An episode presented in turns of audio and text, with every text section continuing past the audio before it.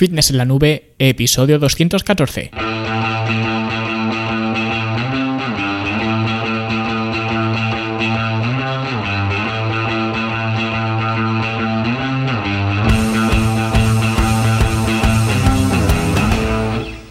Bienvenidos a todos un viernes más aquí a vuestro podcast a Fitness en la Nube donde hablamos de fitness, de nutrición, de entrenamiento y donde cada viernes, cada semana os traigo las técnicas, consejos, estrategias, trucos y como lo queráis llamar para que construyáis un mejor físico y tengáis un estilo de vida más activo y más saludable.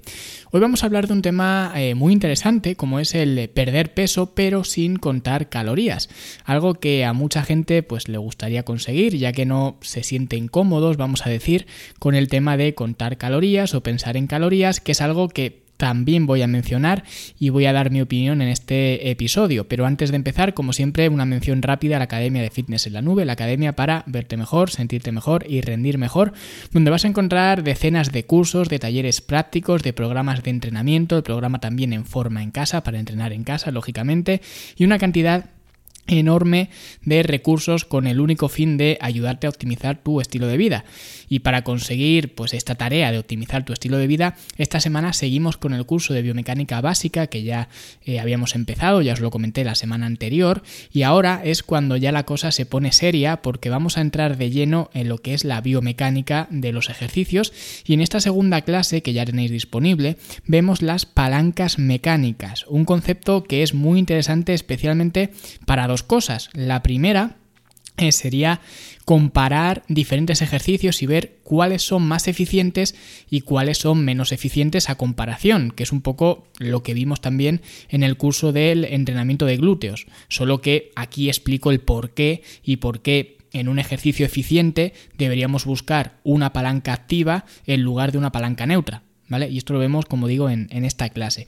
Y la segunda razón eh, por la que son interesantes es para darnos cuenta de que realmente el peso, los kilajes, la carga que utilizamos en el gimnasio, es algo bastante relativo y no absoluto, no absolutista como se suele pensar la gente, porque la gente siempre está con la misma historia de levantar más y más peso, incluso hay gente por ahí que pone incluso estándares de levantamiento de peso para fijar categorías, te dicen eso de que no, para considerarte intermedio en el gimnasio tienes que poder levantar 100 kilos en press de banca o 150 en sentadilla o lo que sea, ¿no? Y esto no puede ser más falso porque la carga que utilices en cualquier ejercicio se va a magnificar por tus palancas mecánicas. Y esto es muy individual, por eso no puedes pensar que el que está a tu lado haciendo eh, cool de bíceps es más fuerte que tú porque está levantando más peso, o al menos de hecho, sí que puedes pensar que es más fuerte que tú si está levantando más peso que tú, porque en ese ejercicio es más fuerte a objetividad de la carga, porque si la carga es más de la que levantas tú, evidentemente es más fuerte que tú. Pero no puedes decir que sus bíceps estén ejerciendo más fuerza de la que estás ejerciendo tú sin tener en cuenta las palancas mecánicas. Y esto de una forma objetiva sí que se puede ver claro, es lo que he comentado antes. Por eso el powerlifting es un deporte objetivo. Si mueves más carga que los demás, ganas. Se supone que eres más fuerte que los demás. Pero la carga que mueves no te está diciendo la tensión o la fuerza que tienen que ejercer tus músculos. Y eso es precisamente lo que vemos en esta clase y aprendemos cómo podemos eh, comprobar cuánta fuerza realmente están haciendo nuestros eh, músculos cuando levantamos una cierta carga. Y básicamente pues la clase es para darnos cuenta, el objetivo digamos de la clase o que al menos tengo yo cuando creé la clase es darnos cuenta que los números en las mancuernas o en los discos o donde sea son simplemente un código de identificación, como el DNI, ya está. Es decir, en lugar de ser, eh, si tú vas a un mancuernero, vas a ver mancuernas de 2 kilos, de 4, de 6, de 8, pues en lugar de ser 2, 4, 6 y 8, las mancuernas se podrían llamar perfectamente A, B, C, D, E o lo que sea, porque en realidad da igual que tú estés levantando una mancuerna de 20 kilos. Eso no significa que el músculo esté viendo 20 kilos. Y eso es un poco, eh, como digo, lo que vamos a ver en esta clase, que por cierto he intentado resumir lo máximo posible, pero aún así me ha quedado una clase bien larga de unos 40 minutos, que es como realmente si fuera un seminario, y esto que, hace tiempo que intento evitar las clases tan largas, porque si recordáis los primeros eh, alumnos o los primeros eh, que estabais en la academia o aquellos que sin haber sido los primeros, pero habéis hecho los primeros cursos que hay, los más antiguos, veis que las clases eran mucho más largas de lo que son ahora. Y eso es porque vi que mucha gente pues no podía terminar la clase en el mismo momento y tenían que empezar a verla, luego al día siguiente o a los dos días o cuando fuera volvían a retomarla por donde la habían dejado y demás. Así que para hacerlo más, eh, más simple, más ameno, pues las clases ahora eh, suelen durar menos tiempo y me marcó más o menos un tiempo estimado de unos 20 minutos, que no siempre lo cumplo, como en el podcast, ¿no? Pero más o menos está ahí la, media de, de duración. Pero esta vez, pues el tema es bastante denso y a pesar de ser un curso de biomecánica básica, pues como digo es bastante denso y se merecía el tiempo que le hemos dedicado porque explico cosas que van un poco digamos en contra de la tónica general y por eso se merecen el tiempo de explicación porque me gusta argumentar las cosas. Incluso llegamos a comparar dos ejercicios top, en este caso para los tríceps, y nos damos cuenta, o al menos expongo, por qué uno de ellos sí que es top, pero el otro es bastante malo para trabajar los tríceps, aunque todo el mundo piensa que es el mejor, o al menos uno de los mejores, y de hecho se hace en todos los gimnasios, y yo pues eh, lo he hecho muchísimos años también. Pero bueno, ya digo, os recomiendo que le echéis un vistazo, pero ya os aviso que no es una clase sencillita y que tenéis que estar los 40 minutos con los cinco sentidos puestos porque si no pues no le vais a sacar partido. Y nada, si queréis inscribiros en la academia para ver esta clase y el resto de clases y de cursos y de entrenamientos y todo lo que hay, pues ya lo sabéis, podéis empezar incluso de forma gratuita en fitnessenlanube.com. Y bueno, ahora sí vamos al tema que hoy nos ocupa, que es eh, cómo perder peso sin contar calorías, algo que mucha gente pretende hacer y que realmente es muy distinto de esta corriente que hay ahora de comer de forma intuitiva, que ya hice un episodio hablando de esto y me parece pues una filosofía un tanto hippie, la filosofía hippie del siglo XXI, y para mí es bastante absurda, es como lo de persigue tus sueños, la ley de la atracción y cosas de estas, ¿no? Y digo esto porque yo estoy acostumbrado a tener el control, digamos, de, de, las cosas. Y puedo equivocarme, pero yo siempre elijo o procuro elegir equivocarme por mis decisiones que por mis omisiones. Y digo esto porque obviamente si tú quieres perder peso, es de sentido común que tengas que controlar la situación para poder perder peso.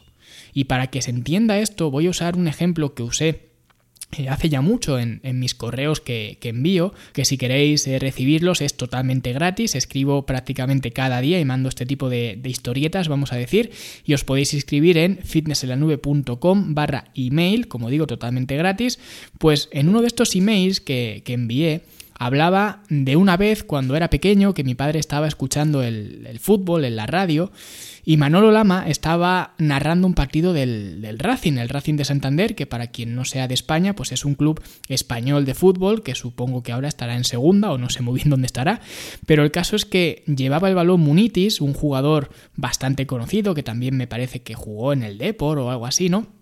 Que era extremo también. Y cuando hable de fútbol, pues no me hagáis mucho caso, por favor, porque puedo decir barbaridades, pero creo que era extremo, ¿vale? Y justo llevaba el balón y Manolo Lama hizo un comentario que me quedó grabado. Dijo, ¿sabes qué, Paco? Munichis es un profesional como la copa de un pino, se pesa hasta el arroz. Y lo que dijo del arroz se me quedó grabado porque en ese momento yo pensaba que efectivamente si se pesaba el arroz tenía que ser un pedazo de profesional porque a ver quién hace eso de pesarse el arroz. Pero ¿sabéis quién hace eso? Pues eso lo hacen las personas que quieren mejorar. Punto. Y muchos años más tarde me di cuenta de que era al revés, que Munitis no era un gran profesional porque se pesara el arroz, se pesaba el arroz porque era un profesional. Es decir, lo que intentaba hacer pesándose el arroz o pesándose la comida, entiendo yo, es simplemente controlar su alimentación para tener un mejor rendimiento. Por lo tanto, eso es lo mínimo que se le debería exigir a un futbolista o a un deportista de élite, que cuide su alimentación. O sea, que no estaba haciendo nada descabellado. Y esto lo digo porque obviamente si quieres mejorar algo, tienes que medirlo de alguna forma. Y aquí también quiero ser cauto porque hay una cosa, una frase de, Einstein que yo siempre, que siempre digo, ¿no? Que es que no todo lo que se puede medir se debe medir y no todo lo que se debe medir se puede medir. Y esto precisamente es justo lo que hemos visto en, esta clase que os mencionaba de las palancas mecánicas, que mover más peso no significa necesariamente que el músculo esté haciendo más trabajo. ¿vale? Si lo comparas con, con, otro ejercicio, por ejemplo, donde muevas menos peso. O sea que los números no siempre son la respuesta, pero para mejorar tu alimentación yo soy de los que piensa que debes usar mecanismos, vamos a decir, para controlarla. Habrá gente, por ejemplo, que cuente calorías. Yo, por ejemplo, no cuento calorías porque me parece un esfuerzo muy exigente que en el largo plazo al menos sé que yo no estoy dispuesto a llevar. Quizás lo podría hacer durante unos meses, pero lo acabaría dejando. Sin embargo, al igual que Munitis, sí que me peso el arroz, como hacía él. Es decir, yo tengo mi plan de alimentación y voy pesando la mayoría de alimentos. Al principio, pues sí que sabía las calorías que había, porque obviamente el plan inicial en eh, cuenta, eh, digamos, las calorías, ¿vale? Tiene en cuenta las calorías, pero a medida que lo he ido modificando, ya sinceramente no sé las calorías que como. Solo sé los gramos de cada cosa que como. Entonces, por ejemplo, sé que por la mañana pues tomo 50 gramos de avena, luego a lo mejor pues 100 gramos de arroz, luego una patata pequeña o lo que sea, ¿no? No cuento calorías, pero me peso las cosas, que creo que es la mejor forma de hacerlo y de hecho en la academia os explico cómo hacerlo en, en el curso de inmersión. Otra forma, por ejemplo, sería contar porciones, que también os explico cómo hacerlo en un curso de la academia. Es decir, puedes controlar lo que quieras, pero tienes que tener un control, tienes que tener unos mecanismos, especialmente si quieres bajar de peso, porque no vas a bajar de peso porque lo desees muy fuerte, tendrás que hacer algo. Es como si quieres comprarte un coche sin saber el dinero que ganas, pues no vas a poder hacerlo, porque no vas a saber cuánto te puedes permitir en el coche, no vas a saber si te puedes permitir un coche de 3.000, de 5.000 o de 30.000. Pues esto es igual, se trata de establecer una base a partir de la cual puedas ir ajustando porque la premisa clave es que si quieres perder peso tienes que comer menos de lo que estás comiendo ahora, sea lo que sea que estés comiendo ahora. Y esto es así, no, no tiene vuelta de hoja. Por tanto, da igual el mecanismo de control que utilices. Si antes comías 2.000 calorías y no pierdes peso, pues ahora comerás 1.800. Esto para gente que cuente calorías. En mi caso, yo, por ejemplo, si quiero perder peso y no lo pierdo, pues en lugar de comer 50 gramos de avena, pues bajo a 40 o a 30 o a lo que sea. Al final estoy haciendo lo mismo que es bajar calorías, pero sin necesidad de saber cuántas calorías son, solo sé que son menos.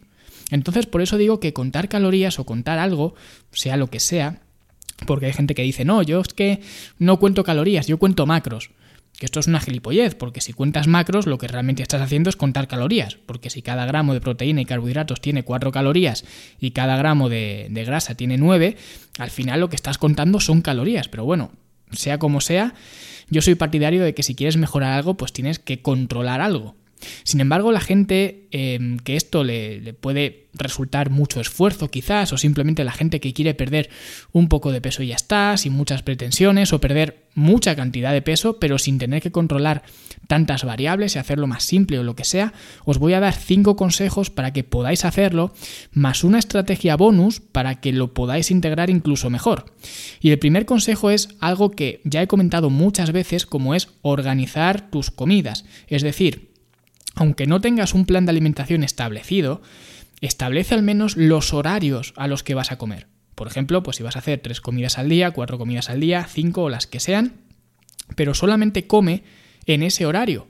No picotees entre horas, porque muchas veces, pues los frutos secos que te metes para saciar el hambre, la barrita energética esa que como es pequeña parece que eso es como comer aire, el cuadradito de chocolate que es diminuto, todo esto al final añade una barbaridad de calorías y además muchas más si lo haces a diario, porque piensa que aunque sean, yo que sé, 200 calorías al día de estos picoteos que, vas cogiendo de aquí y de allá, eso a la semana son 1400.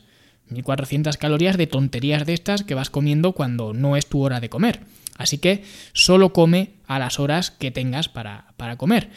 Y el segundo consejo sería para montar una comida, aunque no cuentes calorías ni tengas un plan de alimentación, deberías seleccionar una fuente de proteína y una fuente de carbohidratos. Por ejemplo, yo que sé, pues ternera más patatas, pollo más arroz, huevo más pan, por ejemplo, lo que sea. Y luego, evidentemente, eh, puedes añadir las verduras que tú quieras, porque eso sí que es como comer aire, prácticamente, no te vas a poner gordo por inflarte a espinacas, ¿no?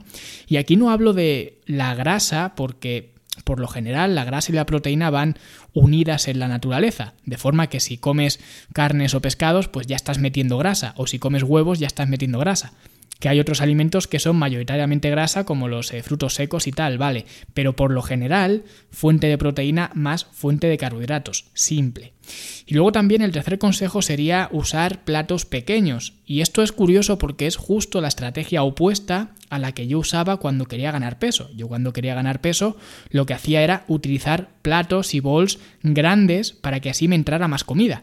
Pues esto es lo mismo pero al revés. Si no vas a contar calorías, ni gramos, ni nada, al menos utiliza una vajilla, unos platos que sean pequeños donde te entre menos comida. Y de esta forma pues estarás comiendo menos, es de lógica. Y por supuesto, otra estrategia o otro consejo que es algo que he comentado mucho aquí en el podcast, incluso en el libro del lunes empiezo, que es no beber calorías. Porque esto es un error monumental. Si quieres perder peso, todas las calorías que, entres al cuerpo, deberías ser capaz de masticarlas. Así que nada de zumos, de refrescos que no sean cero calorías. Si no tienen calorías, pues no hay problema, pero nada de batidos, de zumos, de leche incluso. Porque si quieres tomar lácteos, pues toma yogur o mejor aún toma queso fresco 0%, pero no tomes calorías líquidas porque la saciedad con esos alimentos es nula. Y es una forma muy fácil de añadir un montón de calorías porque aunque tú no las estés contando activamente, las calorías siguen contando igual aunque tú no las cuentes. Y ya el último de los cinco consejos antes de dar este bonus es tomar eh, buenas decisiones incluso en las situaciones menos favorables. ¿Por qué digo esto? Porque hay veces que no podemos controlar, digamos, nuestro día a día y por una cosa o por otra, pues has acabado en un restaurante, por ejemplo, de comida rápida o lo que sea, porque no te queda más remedio que también habría que estudiar esto de que no te queda más remedio, pero bueno, en algún momento sí que nos puede pasar, nos ha pasado a todos, ¿no? Pues en esta situación, que evidentemente no es la ideal, pero es una situación que aún puedes tomar una buena decisión. Por ejemplo, puedes pedir una ensalada en lugar de una hamburguesa, por ejemplo, si estás en un burger, y si no quieres ser el raro que se pide una ensalada en un burger, pues simplemente pedirte una hamburguesa y ya está. Una hamburguesa de las normales. Nada de menú happy, no sé qué, nada de hamburguesa con patatas, nada de hamburguesa XXL, nada de los aros de cebolla con el McFlurry o no sé qué, nada de esto, simplemente una hamburguesa con un agua o un refresco cero y ya está. Pides solamente una cosa y así sigues haciendo esta actividad mm, ociosa, digamos, sigues en esa burbuja social, vamos a decir, pero al mismo tiempo eres consciente de aquello que estás comiendo y sigues controlando la situación. Porque os aseguro que perder peso se trata de situaciones, de controlar situaciones, no hay más. La gente se piensa que es por falta de información o por falta de conocimientos de nutrición, nada de esto. La gente que quiere perder peso y no lo pierde es porque no controla las situaciones. Ya está. Porque una cosa que tienen en común todo el mundo que quiere perder peso y no lo consigue y hablo por experiencia de haber escuchado esto una y otra vez y escucharlo no a diario, pero prácticamente a diario, es que cuando están en su casa, cuando la gente está en su casa en un entorno controlado, pues todo va bien. Pero el problema lo tienen cuando tienen pues algún evento, algún cumpleaños, una cena familiar, o por ejemplo, otro patrón que se repite mucho y que me dice muchísima gente es que ellos o ellas en su casa lo tienen todo bajo control y no tienen problema, pero que por ejemplo, pues cada día a mediodía, en ese eh, break de la jornada, ¿no? Eh, cuando van a comer a casa, en lugar de ir a comer a su casa, van a comer pues a casa de sus padres, por ejemplo, de sus suegros o lo que sea. Y que claro, no le van a decir a sus padres o a sus suegros lo que les tienen que cocinar. Y es verdad. Pero esto se resume en lo que acabo de decir, en tomar la mejor decisión posible dada la situación que tengas. Porque tú no podrás decirle a tu suegra que no te haga unas migas, pero tú sí que puedes comerte un plato pequeño de migas en lugar de una ensaladera. O sea que al final, aunque no lo queramos ver, todo está bajo nuestro control y cuentes o no cuentes calorías, puedes aplicar diferentes estrategias que te impulsen a tomar una decisión en lugar de otra.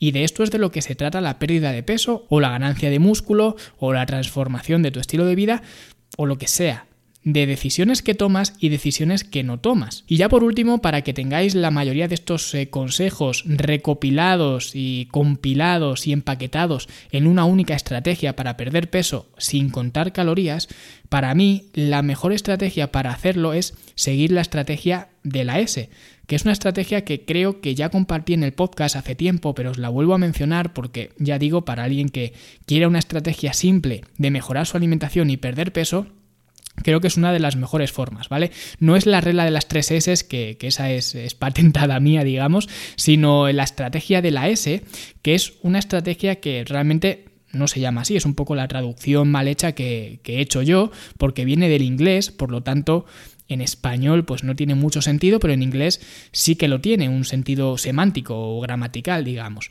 Y es una estrategia que viene dada por nada de snacks, nada de segundos platos, nada de spirits, que sería nada de alcohol, por eso digo que en inglés sí que tiene sentido lo de la S, pero en español pues no tiene tanto, nada de sugar, que sería nada de azúcar, nada de supersizing, que sería nada de tamaños grandes, y todo esto hacerlo cada día, excepto uno de los días que empieza por S, que sería otra vez en inglés, pues Saturday o Sunday, ¿no? Sábado o domingo.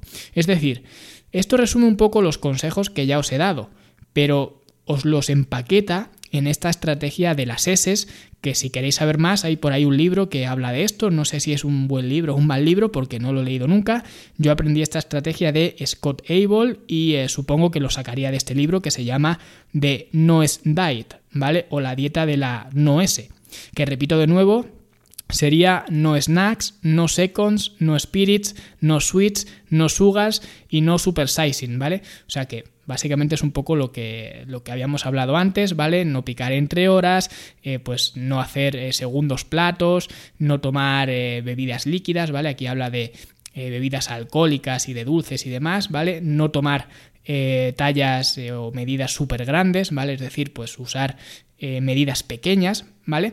Todo esto es lo que ya os he comentado, pero aquí lo tenéis más eh, recopilado, digamos, con un orden más eh, estructurado. Y todo esto hacerlo durante toda la semana, excepto un día que empiece por ese, que sería o el sábado o el domingo. Y simplemente con esto, que si nos fijamos no es otra cosa que reducir la cantidad de calorías que ingieres, porque con todas estas reglas de las no S lo que consigues al final es simplemente comer menos, pues es un gran punto de partida para eh, bajar de peso sin necesidad de estar contando continuamente las calorías que estás consumiendo. Así que espero que os haya gustado y que llevéis a cabo pues estos consejos aquellos que queráis perder grasa corporal y que no queráis tener un plan de alimentación estructurado, algo que por otra parte yo os recomiendo mucho porque para mí es la mejor forma de tener un control sobre tu alimentación, pero bueno, si alguien pues no quiere, pues la estrategia de la S junto con el resto de consejos que hemos visto hoy, pues os ayudarán y para el que quiera montarse su eh, propio plan de alimentación, que como digo, al final es lo que os recomiendo, pues en el curso de inversión os enseño cómo hacerlo, si no recuerdo mal, en el módulo 6, eh, ¿vale?